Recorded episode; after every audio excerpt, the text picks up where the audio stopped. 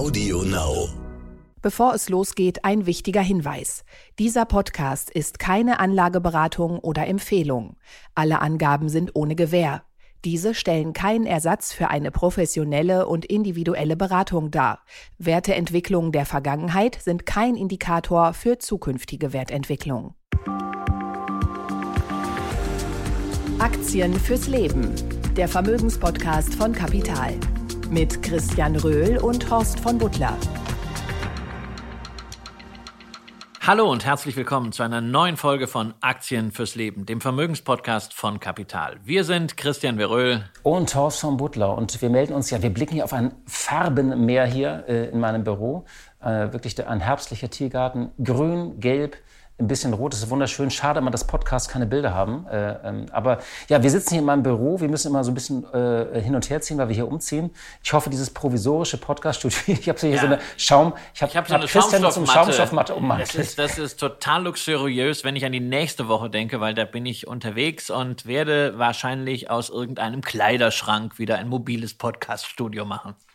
Ja, wir haben trotzdem viele ernste Themen, die hat man ja diese Tage immer. Wir sprechen heute über den Ölmarkt oder soll man gleich sagen den Ölkrieg, denn als solchen hat die Financial Times das Ganze bezeichnet, was sich abspielt, die Drosselung der Ölproduktion durch die OPEC. Dann gucken wir mal auf die großen Marken des Sports, auf Nike, Adidas und Puma, wo es ja in den letzten Wochen und Monaten um insgesamt 50 Prozent so durch die Bank runtergeht. Adidas hatte ja vor einigen Wochen angekündigt, dass Kaspar Rohrstedt das Unternehmen verlassen wird und jetzt droht auch noch einer der wichtigsten Partner abhanden zu kommen, nämlich der Rapper Kenny West, der glaube ich jetzt Ye heißt und der Ex-Mann oder noch immer kurz vor Scheidung Mann von Kim Kardashian ist. Da muss ich passen, ich kann es wirklich nicht sagen.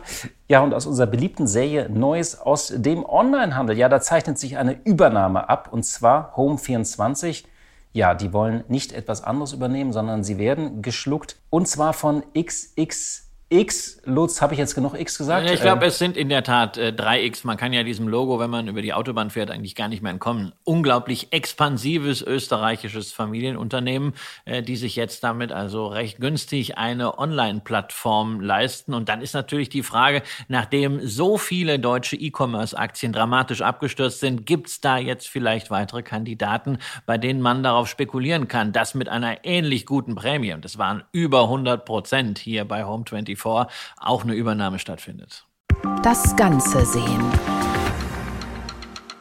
Kommen wir am Anfang auf die Weltwirtschaft. Äh, ja, diese Woche treffen sich ja IWF und Weltbank in Washington zu ihrer Herbsttagung. Da sitzen allerlei Experten und Banker dann zusammen und ja, äh, fachsimpeln was so in der Wirtschaft vor sich geht. Und natürlich ähm, ist die Lage sehr ernst.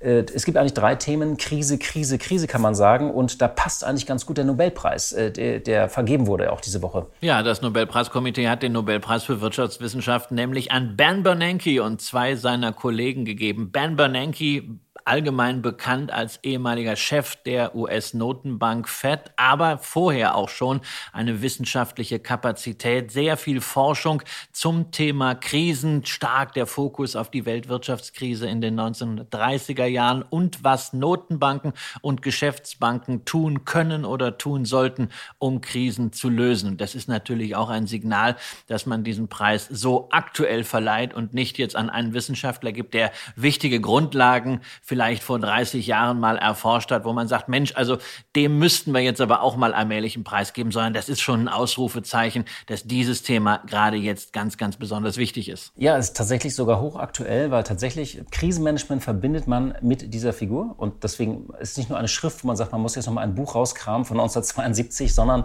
er hat natürlich irgendwie, ja, er ist uns als einer der Feuerwehrmänner präsent und das passt so ein bisschen auch in die aktuelle Zeit. Äh, der IWF hat ja gesagt, vor dieser Herbsttagung, man wird die Prognosen nochmal nach unten revidieren. Sie erwarten eine Rezession und zwar ja in, in, in, vielen Ländern, die zusammen ungefähr ein Drittel zur globalen Wirtschaftsleistung beitragen. Aber hat dann äh, die ähm, Chefin äh, Kristalina Georgieva gesagt, Sie sagt, auch in den anderen Ländern, selbst wenn die so ein bisschen wachsen, wird es sich wie eine Rezession anfühlen, weil viele eben viele Realeinkommen auch schrumpfen werden. Ja, äh, hinzu kommt die internationale Schuldenkrise. Viele Schwellenländer und, und Entwicklungsländer haben Probleme, ihre Schulden zu bedienen. Das liegt unter anderem auch am starken Dollar. Die Energie ist teuer, das wissen Sie inzwischen. Ja, und ähm, äh, äh, Georgieva hat gesagt, seit drei Jahren erleben wir Schock auf Schock auf Schock. Und das ist tatsächlich so, ähm, ja, so ein Kennzeichen der Zeit. Diese Ballung von Krisen und, äh, ja, und Krisenerscheinungen, wo man eigentlich gar nicht mehr weiß, welcher hat jetzt angefangen und welcher hat aufgehört. Und all das ist Thema diese Woche in Washington. Ja, und das ist, äh, sie hat es ja gesagt, also erst war es Covid, dann war es Russlands Invasion in der Ukraine. Das Klimadesaster auf allen Kontinenten hat sie noch zusätzlich äh, dazugenommen. Und äh, dann sehen wir halt immer, dass noch jemand Öl ins Feuer gießt. Und zwar hier jetzt durchaus wörtlich genommen, denn in der letzten Woche die OPEC Plus hat eine Drosselung der Fördermenge beschlossen. Und OPEC Plus, allein das ist ja schon ein merkwürdiges Kürzel. Es ist die Organisation der ölexportierenden Länder plus eben Russland mit dabei. Das heißt, es ist also nicht nur wirtschaftlich relevant, sondern es ist auch gleichzeitig höchst politisch, insbesondere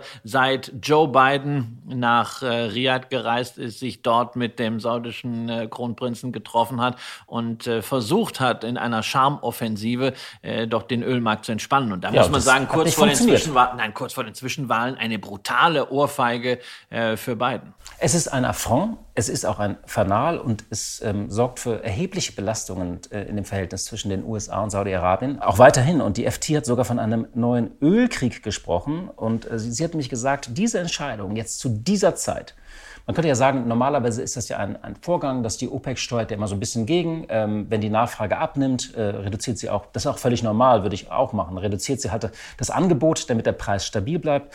Aber zu dieser Zeit, zu dieser sehr vulnerablen, fast historisch vulnerablen Zeit, das zu machen, da sagt die FT, das sei eine Bedrohung für die Weltwirtschaft und es markiert einen neuen und vielleicht gefährlichen Bruch zwischen Erzeuger- und Verbraucherländern. Weil tatsächlich seit einiger Zeit reden wir über den berühmten Hebel. Wer sitzt am längeren Hebel? Die, haben, die einen haben Energie, der Westen hat oft Technologie, also wir haben die Ausrüstung, die haben andere Güter. Und äh, ja, im Falle Russland haben wir ja gesehen, wir entziehen den Russen ähm, Technologie, wir liefern bestimmte Sachen nicht mehr hin. Es gibt keine Autoproduktion, keine Ersatzteile für Flugzeuge, äh, Plattformen und so weiter und so fort, auch keine Chips. Aber auf der anderen Seite liefern sie keine Energie mehr. Und ähm, es gibt ein interessantes Zitat von Bill Farron Price, das ist ein altgedienter Beobachter des Ölkartells, der hat gesagt, Saudi-Arabien hat die OPEC auf einen Kollisionskurs mit der freien Welt gebracht. Und ähm, ja, äh, das Königreich habe sich auf die Seite Russlands geschlagen, hat Farron Price gesagt. Und das in einer Zeit, in der Verbraucher weltweit mit Inflation und steigenden Lebenshaltungskosten zu kämpfen haben. Diese zwei Millionen Barrel, das sind ja zwei Prozent der globalen Nachfrage.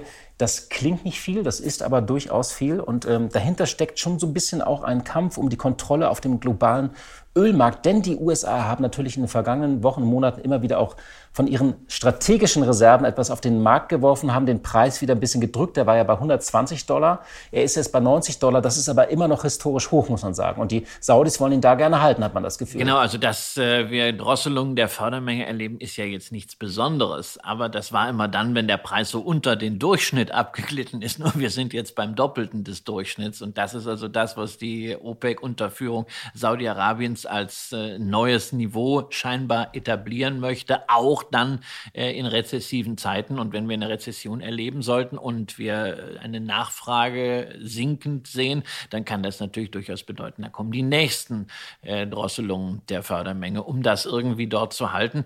Ähm, das politische Thema ist einerseits natürlich klar, andererseits ist es natürlich auch eine sehr späte Retourkutsche jetzt der Saudis für die Energiepolitik der USA im letzten Jahrzehnt, denn die haben ja alles getan, insbesondere auch durch Fracking, durch Erschließung neuer Vorkommen, um sich autark zu machen.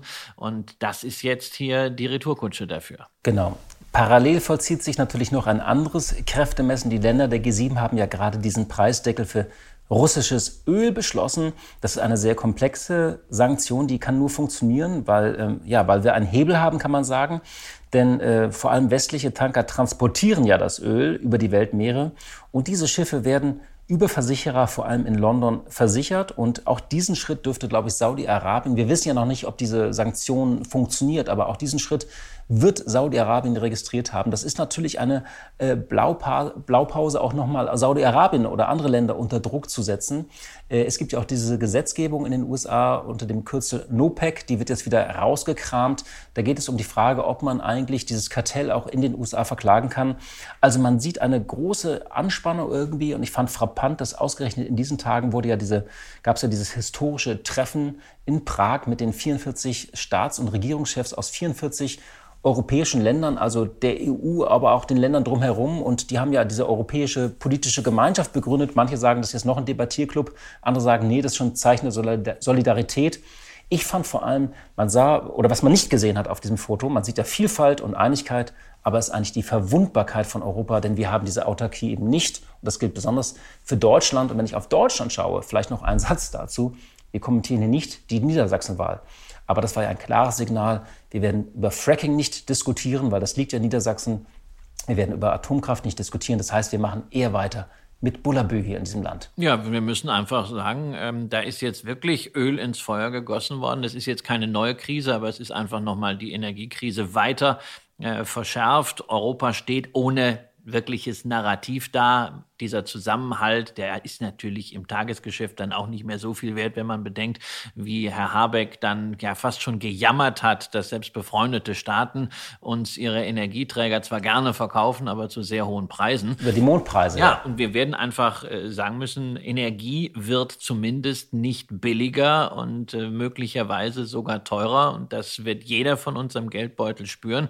Und dann ist natürlich die Frage, kann man sich da irgendwie absichern für denjenigen, denjenigen, der ein Depot hat. Sprich, kann man Aktien von Ölkonzernen kaufen? Wenn ist ja immer so eine Frage, ob man das tun will, nicht?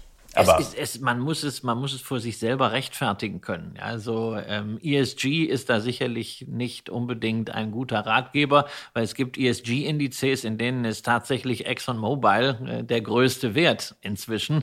Äh, der größte Wert sowieso, seit der Kurs ja dramatisch angezogen hat. Und das hat auch dafür gesorgt, dass ExxonMobil der größte US-Ölkonzern zurück ist in der Gruppe der zehn wertvollsten Börsenfirmen Firmen der Welt. Jetzt mit 418 Milliarden Dollar Market Cap wieder deutlich vor einer Visa und auch vor einer Meta. Ich erinnere mich noch sehr gut, wie man vor 10, 20 Jahren immer gesagt hat, naja, Daten sind das Öl der Zukunft. Deshalb mal, Öl ist das neue Öl. Ja, Öl ist, Öl ist das neue Öl. Und ähm, auch wenn man als Aktionär natürlich sagen muss, das, was wir an Zuwächsen im Kurs von ExxonMobil jetzt hier gesehen haben, hat letztendlich nur auf das Niveau zurückgeführt, was wir schon Anfang 2014 hatten, bevor der Ölpreis dann dramatisch abgestürzt war. Nur es gab halt die ganze Zeit bei der Aktie eben noch Dividende. In Summe waren das für eine Exxon-Aktie, die jetzt wieder bei 100 Dollar steht, etwa 27 Dollar. Das ist jetzt keine großartige Rendite, aber die Dividende ist jedes Jahr angehoben worden, wird auch sicherlich weiter angehoben, denn der Ölpreis muss ja gar nicht unbedingt weiter steigen. Wenn er sich einfach auf diesem Niveau einpendelt, dann wird ExxonMobil natürlich weiterhin immense Cashflows einfahren und davon kommt ein Großteil als Dividende zurück und für den anderen Also man kommt nicht zu spät zur Party. Naja, also das, die Frage ist, wenn man äh, zu äh, Corona-Zeiten eingestiegen ist, war es natürlich äh, bedeutend besser. Die Grundsatzfrage, die sich ein Anleger stellen möchte, ist, äh, investiert er situativ, dass er sagt, hey, hier ist jetzt eine besondere Chance, dass ich äh, nochmal immense Wertsteigerung äh, haben werde. Da muss ich sagen, ist wahrscheinlich die Messe jetzt gelesen. Aber wenn ich die, den Anspruch habe, ich möchte in meinem Portfolio breit aufgestellt sein, möchte Risiken und steigende Energiepreise sind ein Risiko, Risiko irgendwie alle reflektiert haben, dann gehören, sofern ich das vor meinen eigenen ESG- und Nachhaltigkeits- und Wertmaßstäben rechtfertigen kann, auch Ölaktien da rein. Und dann ist halt eher die Frage, was mache ich? Nehme ich mir so eine klassische amerikanische Ölfirma wie Exxon oder Chevron, die irgendwie den letzten Tropfen Öl aus dem Boden ziehen, koste es, was es wolle, gerade ökologisch oder setze ich dann eher auf die europäischen Konzerne, die sehr, sehr stark in der Transformation ihres Geschäftsmodells. Und das wäre ja spannend, wenn Sie die Milliardengewinne, die können Sie ja gerne machen, wenn Sie die denn in die Transformation investieren. Sie müssen ja investieren. Eigentlich wäre es gut, wenn Sie die, diese Gewinne haben. Aber leider stecken sie so ein bisschen viel auch in Aktienrückkäufe. Ja, die Amerikaner ähm, fördern Öl und äh, ansonsten machen sie ihre Aktionäre glücklich. Äh, die Europäer sehen das anders. Da gibt es natürlich auch bei Shell und bei Total ordentliche Dividenden. Aber man muss sagen, also egal, ob du jetzt auf die letzten zwölf Monate guckst oder auf die letzten fünf Jahre, die amerikanischen Ölaktien sind auch wieder bedeutend besser gelaufen als die europäischen. Zwischen 50 und 65 Prozent äh, aufs Jahr gesehen, nicht? Genau, genau. Und dagegen steht dann halt eine Shell immerhin mit plus 30, ja, eine Total immerhin mit äh, plus 18. Aber wenn du jetzt mal auf fünf Jahre guckst, dann hast du halt immerhin bei einer Chevron und bei einer Exxon 20, 30 Prozent plus, selbst in Dollar noch da. Also ist noch gar nicht die Aufwertung des Dollar gegenüber dem Euro mit dabei. Und bei einer Shell sind wir bei plus minus null. Ja, da sehen wir natürlich jetzt nicht nur das Thema Euro Europa, sondern da sehen wir auch Managementfehler, äh, weshalb ja auch jeder Aktionär jetzt aufatmet, dass es da einen Wechsel an der Spitze gibt. Genau, Energiepreise und Inflation sind diese Woche natürlich auch Thema bei der Herbsttagung vom IWF und der Weltbank und wir werden das natürlich auch weiter im Blick haben, denn die Energiepreise werden uns natürlich noch einige Zeit begleiten. Aber kommen wir erstmal zum Sport. Wahre Größe. Ja, zum Sport. Äh, Christian, warst du heute Morgen äh, joggen, wie bei diesem schönen Wetter? Ich habe ein bisschen schlechtes Gewissen. Eigentlich ist es so ein klassischer Tag, wo, wo ich sage, man muss morgens laufen. Wirklich? Selbst nach dem ersten Teams-Meeting, wenn die Sonne aufgegangen ist, da muss man eigentlich joggen. Mann, also da kriege ich jetzt sofort wieder ein schlechtes Gewissen. Ja, wenn ich sehe, wir sind ja gleich alt und du bist jetzt hier so der dynamische Typ und äh, ich gehe nie laufen. Ja, ich gehe. Was? Du machst keinen Sport? Nein, ich, doch ich mache Sport. Ich gehe zu Hause auf den Crosstrainer. Ja, das kann ich ja überhaupt gar nicht. Außerdem spaziere ich immer aus der Friedrichstraße zu dir hier. Das ist praktisch, habe ich deine. Bewegung praktisch befördert mit diesem Podcast, in dem du immer hier. Auf jeden Fall, auf jeden Fall. Ich, ich, habe jetzt irgendwie äh, zweimal zwei Kilometer mehr ähm, Spazierstrecke. Für mehr okay. reicht es bei mir nicht, aber ähm, das ist ja auch schon mal was. Ich bin allerdings heute auch nicht so modisch sportlich gekleidet wie du, denn du hast ein deutsches Qualitätsprodukt an den Füßen. Also meine Frau macht sich ja auch immer darüber lustig, weil äh, so jeden Winter äh, schaffe ich mir dann so neue Funktionskleidung an. Mal ist das dann Nike, mal ist das dann äh, Adidas. Ich darf ja eh keine Schleichwerbung machen. Heute habe ich tatsächlich dieses berühmte Gazelle-Modell mit den drei Streifen an, was übrigens auch äh, symbolisch steht, weil tatsächlich sind ja viele ähm, äh, Sportartikelhersteller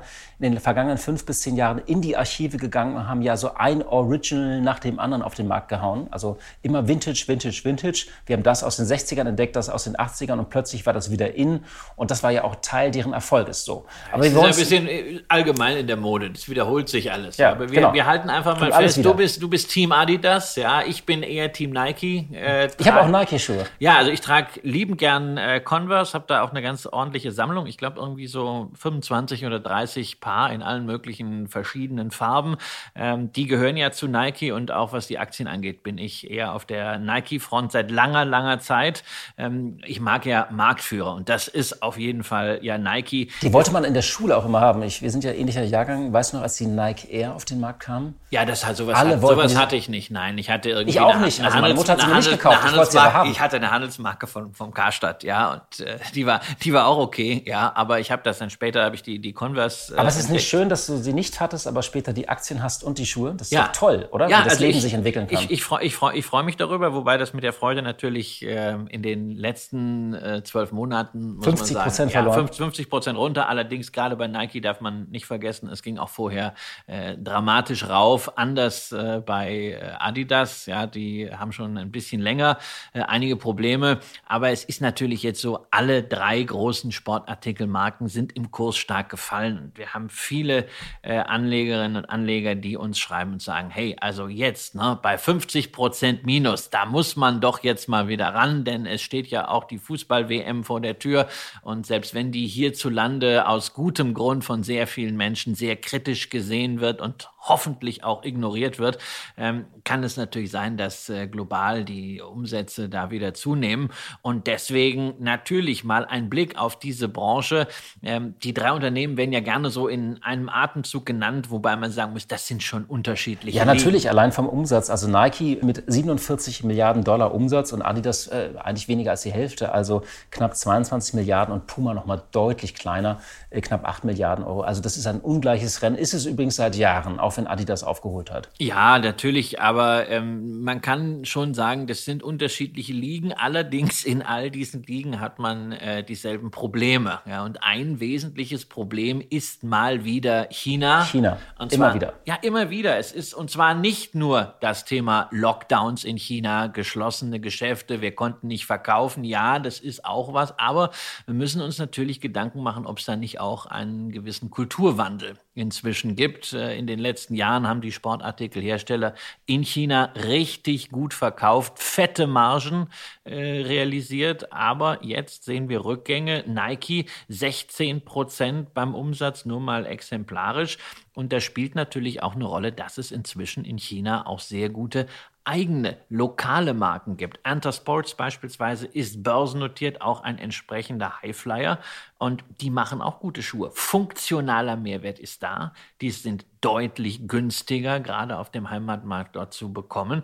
Und dazu kommt ja auch so ein gewisser Patriotismus dann. Leute, kauft Chinesisch. Das wird ja auch von der kommunistischen Führung sehr stark propagiert. Insbesondere seit Nike ja eines der Unternehmen war, die sich im letzten Jahr sehr stark gegen Baumwolle aus diesen Provinzen gestellt haben, in denen Zwangsarbeit herrscht. Und das wird, glaube ich, ein großes Thema werden. Das geht auch über die Sportartikelhersteller hinaus. Ähm äh, ist ja die Frage, viele Märkte werden ja vor allem auch in Asien, äh, dort wo das Wachstum ist, immer noch von dem, von, vom Geschmack, also von unseren Marken und auch vom Geschmack des westlichen Konsumenten geprägt sein. Und da gibt es durchaus ähm, äh, ja, Stimmen, die sagen, das könnte sich in den nächsten fünf, zehn oder vielleicht in den 30er Jahren auch drehen. Dann sind die nämlich praktisch, ist der, der, der nicht westliche Konsument, ist derjenige, nicht nur der in der Mehrheit ist, das sind sie numerisch sowieso schon, aber auch von der Kaufkraft her. Und man merkt das ja schon in verschiedenen Segmenten, dass es auch ähm, chinesischen oder asiatischen Marken gelingt, auch hier im Westen wiederum Fuß zu fassen. Also äh, es ist nicht mehr so, ich erinnere noch dieses erst, diesen ersten Geländewagen Landwind, als der ADAC den getestet hat, irgendwie, das war wie so ein Schuhkarton, der hier zusammen viel, aber auch bei den Autoherstellern. BYD ist inzwischen eine Marke, die diskutiert wird, ob die in Deutschland auch angenommen werden kann. Bei den Smartphones haben wir es auch gesehen.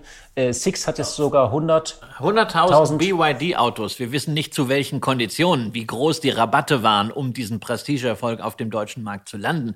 Aber trotzdem, es ist auf jeden Fall ein äh, Riesenthema. Es ist ein Coup zumindest, ein symbolisches ja, Zeichen. Wir, wir erinnern uns ja auch, wie wir als Jungs über den einen oder anderen japanischen Kleinwagen gelächelt haben. Das war vom Design abenteuerlich, aber die haben vom Design aufgeholt, die haben in der Zuverlässigkeit dann irgendwann aufgeholt und äh, heute sind sie, sind sie Mainstream und sind in Verarbeitung und allem einfach top. Und das muss man abwarten, ob das auch in anderen Branchen passiert. Sportartikel sind da auf jeden Fall ein Thema. Äh, das muss man als Risiko sicherlich auf der Agenda haben und es ist halt das langfristige Risiko, Wozu wir jetzt auch noch ein kurzfristiges Risiko haben, das ist mal wieder die Supply Chain Disruption, also die gestörten Lieferketten.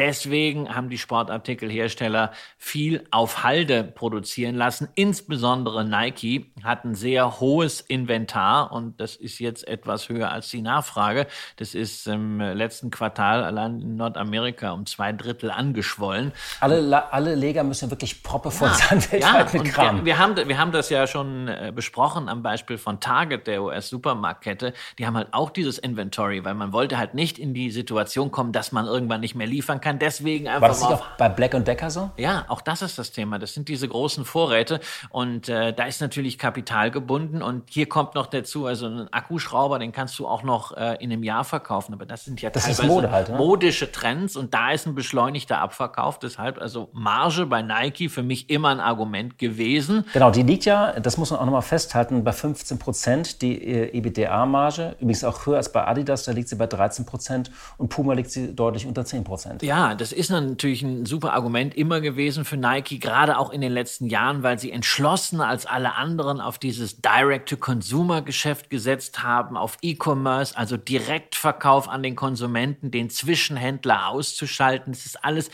sehr, sehr gut strategisch gedacht gewesen. Aber du hast jetzt einfach wahrscheinlich mal ein, zwei Quartale die Situation, wo dieser Abverkauf wirklich auf die Marge drücken wird. Also, wenn ein äh, Preisschild 50 Prozent reduziert an einem Schuh klebt, dann wissen wir oft, was man machen soll. Klar, diese Schuhe sind ein Schnäppchen, man soll sie jetzt kaufen. Die große Frage ist, ist also diese minus 50 Prozent, die jetzt an den Sportartikel Aktien steckt. Ist das ein Schnäppchen? Und du sagst so, jein.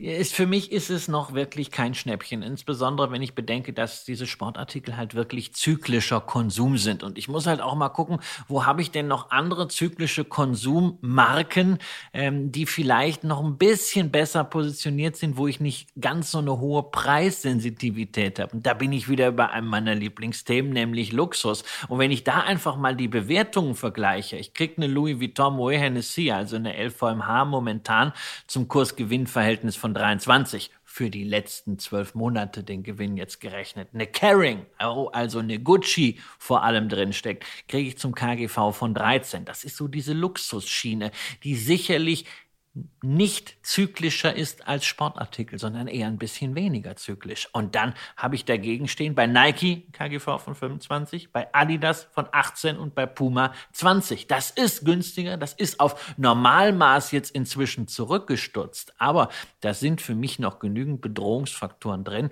weshalb ich nicht sagen kann, okay, ich muss da jetzt aufstocken. Ich bin bei meiner Nike-Position, die ich lange Jahre habe, ähm, sehr entspannt. Die zahlen eine Dividende, die ja auch äh, angehoben wird die jetzt deswegen nicht mehr ganz äh, so Pillepalle ist wie bei meinem Einstieg. Aber es ist für mich nicht die Situation, wo ich jetzt nachkaufen muss und bei Adidas. Da hast du, noch, du hast noch keinen Seitenhieb auf Kaspar Rorschett gemacht. Ja, das, haben wir, das haben, wir, haben wir ja schon gemacht, aber das sind halt, sind halt die, äh, die, die äh, bekannten Probleme, ähm, die halt jetzt auch noch mehr werden, äh, weil jetzt plötzlich der ansonsten ja sehr loyale Betriebsrat äh, wohl ein bisschen aufbegehrt gegen diesen kreativen Exodus. Man fühlt sich irgendwie so ein bisschen gedemütigt, dass man nur noch Rendite liefern soll, aber das, was von dieser Unternehmenskultur verloren gegangen ist. Und dann ist halt nach wie vor auch dieser Streit mit Kanye West und äh, da sagt man jetzt, naja gut, es ist halt irgendein Rapper, aber das Manager-Magazin will herausgefunden haben, dass diese Kollektion Jeezy für 7,5 Prozent vom Umsatz steht bei Adidas und das mit einer Umsatzrendite von 30 Prozent. Das heißt, wenn diese Kooperation wirklich wegbricht, bricht nicht nur Umsatz weg, sondern dann fehlt plötzlich richtig was, womit man hohe Marge gemacht hat. Dann bist du plötzlich in der Marge. Was war eigentlich der Auslöser, dass sie das in Frage gestellt haben. Das habe ich. Naja, also es gibt ja äh, bei diesem Kanye West immer äh, irgendwelche äh, Ausfälle. Der wollte ja aber auch das weiß man doch beim Rapper. Also wenn die keine Ausfälle haben, wird doch auch ja, aber wenn, in Ordnung. Ja, es kann, es kann halt sein, dass du ein Kreativteam hast äh, und Leute, die empathisch genug sind, äh, das einzufangen. Äh, es kann aber auch sein, dass wenn du nur noch Leute hast, die mit dem Rechenschieber umgehen und die auf Aktionärsrendite schauen, ähm, das eben nicht mehr funktioniert. Und das scheint auch wieder ein Beispiel für das kulturelle Problem zu sein, dass man da inzwischen nicht mehr das Verständnis oder die Bereitschaft hat. Ja. Kommen wir zu dem dritten, zu dem kleinen. Ich finde, diese Marke wird immer ein bisschen unterschätzt. Ich meine, Adidas, Puma hatte man immer mal, weil das eine in, dann das andere wieder in. Nike war gefühlt irgendwie immer in. Ja, äh, wie schaust du auf Puma? Ja, Puma ist halt äh, das, äh, das kleinere äh, Unternehmen. Aber nicht das äh, kleinere Übel. Ja, na, nein, aber ähm, also zumindest fundamental erscheinen sie momentan am besten aufgestellt. Also sie haben immerhin im Juli noch die Umsatzprognose kräftig angehoben, wegen der starken Nachfrage in Europa und Nordamerika. Gewinn wird allerdings mit dem Umsatzwachstum auch nicht mithalten können, wegen steigender äh, Inputkosten. Deswegen, äh, ja, Puma wäre wahrscheinlich momentan kurzfristig betrachtet das kleinere Übel. Auch die Bewertung ist sehr deutlich zurückgekommen für die Aktie. Äh, ich tue mich trotzdem schwer, aufgrund dieser gesamtwirtschaftlichen Gemengelage äh, zu sagen, nur weil da jetzt irgendwo eine Fußballweltmeisterschaft in diesem Jahr stattfindet und die bringt das alles wieder äh, auf den Plan und äh, dann sind Sportartikelhersteller wieder en vogue an der Börse äh, zu sagen, da muss man jetzt zugreifen. Das sind für mich zu viele Fragezeichen und wenn ich im Bereich zyklischer Konsum aufstocken wollte, würde ich es eher bei einer Caring machen. Zumindest man ja auch davon ausgehen kann, dass viele Menschen in diesem Winter vielleicht nicht gerade wenn es ums Aufstocken geht, ihre Sneaker-Kollektion aufstocken werden. Also den nächsten Superstar oder die nächste Gazelle irgendwie in irgendeiner anderen Farbe oder noch irgendwie eine Vintage Edition, die brauchst du halt im Moment nicht. Also genau. Das ist ja verzichtbar. Leute haben, Leute, haben andere, Leute, Leute haben andere Sorgen und diejenigen, äh, die eben keine materiellen Sorgen haben, die greifen dann sicherlich eher zu einem Luxusprodukt. Und das ist ein Turnschuh halt nach wie vor nicht. The trend is your friend. Der österreichische Möbelriese XXX Lutz, man muss mal aufpassen, dass man nicht ein X zu viel sagt, ja, will den Berliner Online-Möbelhändler Home24 übernehmen. Genau, es ist so rum. Normalerweise würde man denken, ist es nicht irgendwie andersrum, dass die Plattform irgend sich was anderes einverleibt. Das war ja bei Home24 schon der Fall, denn die haben ja Butlers, diese ähm, genau, Deko-Einrichtungskette äh, genau, gekauft. Wo man so, so, eine, so, Schalen für 5 Euro kaufen kann oder ja, ein Windlicht. Das ist einer von den Läden, wo ich immer Angst habe, mit meiner Frau dahin zu gehen. Wieso denn? Ja, weil, weil sie, guckt sich, sie, guckt, ja, sie guckt sich, nee, nee, also sie, sie guckt dann, sie guckt, das dauert einfach so lange. Sie guckt dann alles Mögliche an und so am Ende stellt sie fest, brauchen wir doch nicht. Aber es ist halt wieder eine halbe Stunde Leben, die ist weg. Aber man trägt dann meistens dann doch irgendwie ein Windlicht raus oder irgendwas anderes. Das ist ja so wie bei, bei ähm, Ikea, da hat man doch früher immer diese blaue Ikea-Tasche die ja in meinem Freundeskreis, nicht wie das bei dir ist, die wird ja zum Transport benutzt, unter anderem von Bettdecken oder irgendwas anderes im Urlaub. Also ich glaube, es wäre sehr schwierig, das Transportwesen ohne diese Ikea-Taschen. Aber wir kommen ein bisschen ab vom Thema. Also wir sprechen über Home24. Ja, eine der Ausgründungen aus dem äh, Rocket-Reich gewesen. Man dachte ja irgendwie, die schaffen das nicht mehr. Möbel, stationäre Handel, da dachte man, man will das wirklich sehen und ausprobieren. Aber sie waren dann ordentlich gewachsen, ja. Und XXX Lutz ist einer der großen Konsolidierer. Die haben in den vergangenen Monaten und Jahren immer wieder auch ja, Möbelhäuser oder Möbelketten übernommen. Ja, und jetzt leisten sie sich halt mal eine Online-Plattform ja, und zahlen dafür 124 Prozent Aufschlag auf den letzten Börsenkurs. Ja, das hört sich wahnsinnig an, aber man darf eins nicht vergessen. Die Aktie ist eingebrochen. Genau, die Aktie war zuvor eingebrochen. Also sie hatte ein äh, Corona-Hoch erlebt, aber ähm, der Börsengang war eben zu 23 Euro. Es ging dann runter zuletzt bis auf 3,50. Ja, und jetzt gibt's also 7,50 Euro äh, je Aktie. Ähm, das für ein Unternehmen, was äh, ähm, eine Marktkapitalisierung dann hatte vor dem Angebot von 100 Millionen Euro, Umsätze von 650 Millionen Euro, dass man einfach mal den Vergleich da sieht. Das schaut schon ein bisschen nach einer Schnäppchenjagd aus. Ja, und ich meine, das Angebot, da wird es wahrscheinlich keine Kartellbedenken geben. Ähm, und damit wird Home24 vermutlich als ja, die Aktie wird verschwinden. Ob die Marke verschwindet, weiß man nicht. Sie ist ja sehr bekannt im, im Netz. Aber ähm, ja, ähm, die Frage ist halt, ähm, ich, ich finde es ja immer interessant, äh, diesen Möbelmarkt, man hat ja immer neben Ikea, hat man sehr viele Familienunternehmen in Deutschland ähm, dass diese Geschichte eigentlich so ausgeht, weil man dachte ja, okay, nach dem Thema Essen und Lieferdienste, also alles wird ja irgendwie einmal disruptiert werden hier hat sich irgendwie, ich würde sagen, das Imperium schlägt zurück. Ja, das Imperium schlägt zurück und da ist natürlich ganz klar auch die inzwischen niedrige Börsenbewertung, zumindest optisch, äh, ein Thema. Und äh, das weckt natürlich schon Begehrlichkeiten äh, bei Anlegern, dass man sagt, Mensch, also Home24 ist ja jetzt nicht die einzige äh, deutsche E-Commerce-Aktie, die es vom Kurs komplett zerlegt hat. Da gibt's ja noch ein paar andere und könnte es nicht vielleicht da auch einen kräftigen Schuss Übernahmefantasie geben? Zum Beispiel, meinst du jetzt so wie Westwing? Oder? Ja, Westwing ist natürlich äh, klar, das ist, liegt am nächsten, ist ja auch so ein, so ein virtuelles Einrichtungshaus, kommt auch aus dem Rocket-Universum und hat ja eine ähnlich wilde Berg- und Talfahrt hinter sich. Die Aktie kam im Oktober 2018 zu 26 an die Börse, ist dann innerhalb eines Jahres auf 2 Euro abgeschmiert im Corona-Hype auf 50 gestiegen und hernach wieder um 90 Prozent. Hernach ist ein wunderschönes äh, Wort. Ja, Altes deutsches Wort. Ich finde, man muss so diese alten, fast untergehenden Behände. Wörter ein bisschen, ja, genau, ja, ein, eingedenk, ja. Und ja, äh, ja wenn, man, wenn man bedenkt, wie, wie diese Aktie wieder abgestürzt ist, vergisst man leider, dass sie 2020 und 2021 immerhin einen Nettogewinn erzielt haben, also nicht nur bereinigtes EBITDA, äh, sondern wirklich unterm Strich Geld verdient haben. Allerdings äh, der Cashflow in den letzten zwei Quartalen war wieder negativ mit minus äh, 10 Millionen haben noch äh, Netto-Liquidität, 20 Millionen sind auch drin und die Marktkapitalisierung liegt halt auch nur noch bei 130 Millionen Euro für satte 460 Millionen Euro Umsatz. Also ähnliche Bewertung wie bei Home24. Aber das sind ja Multiples wie bei so einem Kautabakhersteller. Ja, weil natürlich äh, man sagt, das ist ja schön, dass die Umsätze machen. Sind die denn auch in der Lage, strukturell profitabel zu sein? Und, äh, das ist natürlich für einen Übernehmer ein wichtiges Thema, äh, so wie auch XXX Lutz äh, natürlich mit dem Selbstvertrauen dahin geht, dass sie sagen, also wir sind in der Lage, eine Home 24 zu drehen, weil die haben ja nie Geld verdient und äh, die trauen sich schon zu, mit ihren Synergien das dann entsprechend zu machen. Dieses Selbstvertrauen brauchst du halt als Übernehmer. Ansonsten äh, hast du nur ein Geldgrab.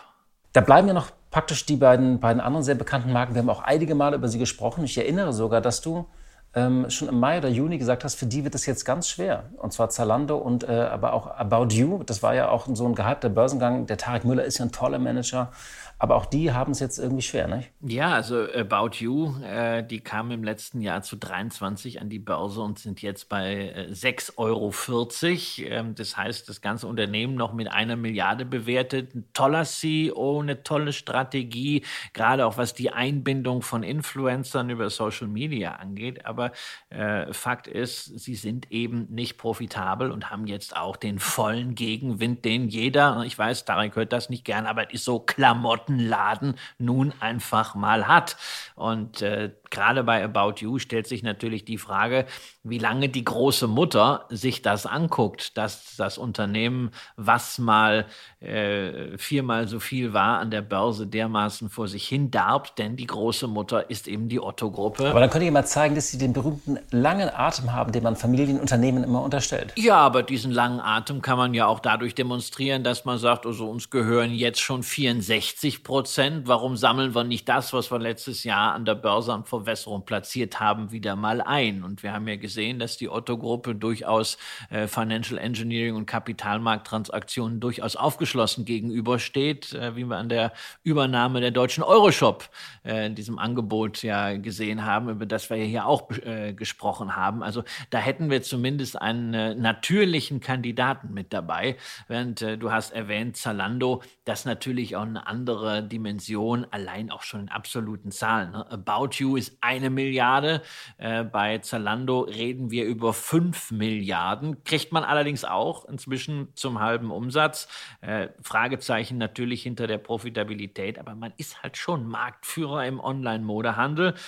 Tja, und wenn Amazon irgendwann sich doch mal entschließt, neben äh, Gesundheit und Technologie und Medien und Advertising auch mal das Thema Mode auf der Plattform Dass sie einfach Zalando kaufen? Wäre ja zumindest eine Möglichkeit, wie man damit loslegen könnte. Machen wir ein kleines Fazit von diesen ganzen Themen, die wir behandelt haben. Das betrifft sowohl die Online-Händler als auch eben die Sportartikelhersteller. Konsum ist einfach gerade ein Thema und das wird auch so bleiben, solange die Menschen eben an ihre Gas- und Stromrechnung denken. Da ist eben das, äh, ja, das fünfte oder sechste oder achte Paar Sneaker nicht mehr so wichtig. Äh, da erzählen dann, erzählen dann doch irgendwie andere Themen. Ähm, und äh, viele Umfragen belegen auch, Konsumklimaindizes sind auf einem Tief, weil viele Menschen gucken pessimistisch in die Zukunft. Das muss nicht immer so bleiben. Das heißt jetzt nicht, dass das für Jahre so ist. Man soll da nicht extrapolieren. Aber im Moment bleibt es ein schwieriges Thema und deswegen sind nicht, nicht jedes Schnäppchen ist ein Schnäppchen. Ja, also äh, natürlich wird auch das Thema E-Commerce nicht sterben. Ach so, ich dachte, der ist nein, tot. Das, ich dachte, der stationäre Handel ist wieder da und der E-Commerce Nein, es werden auch irgendwann Menschen wieder einkaufen gehen. Echt? Die Frage ist nur, wie Jetzt lehnt sich aber den, ganz schön weit aus dem Fenster. Ja, wie, aber wie erwischt man den Tiefpunkt? Ich glaube ja, dass man es äh, nicht schafft. Wer der Meinung ist, dass man jetzt bei E-Commerce-Plattformen, gerade bei den Deutschen, es gibt ja noch ein paar andere, wir haben ja jetzt nur mal exemplarisch hier eine Westwing, eine Zalando und eine About About You herausgegriffen.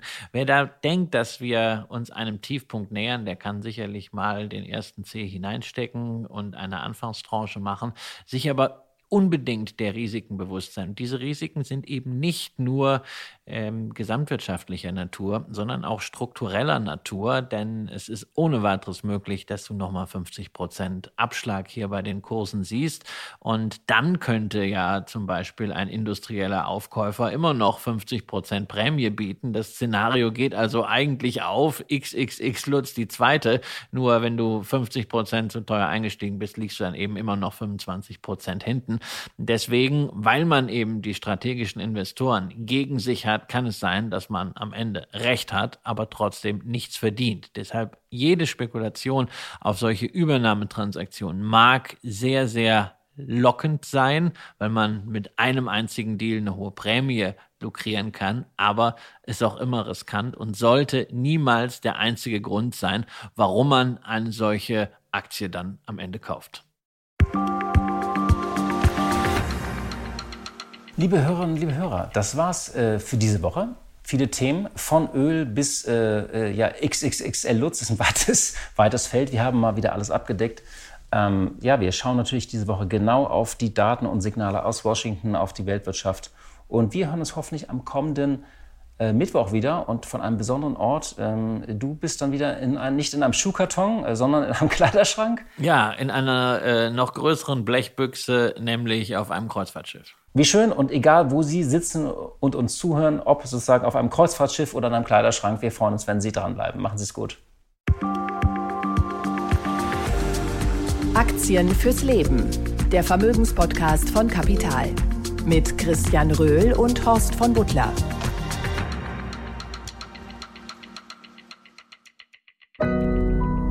Audio Now.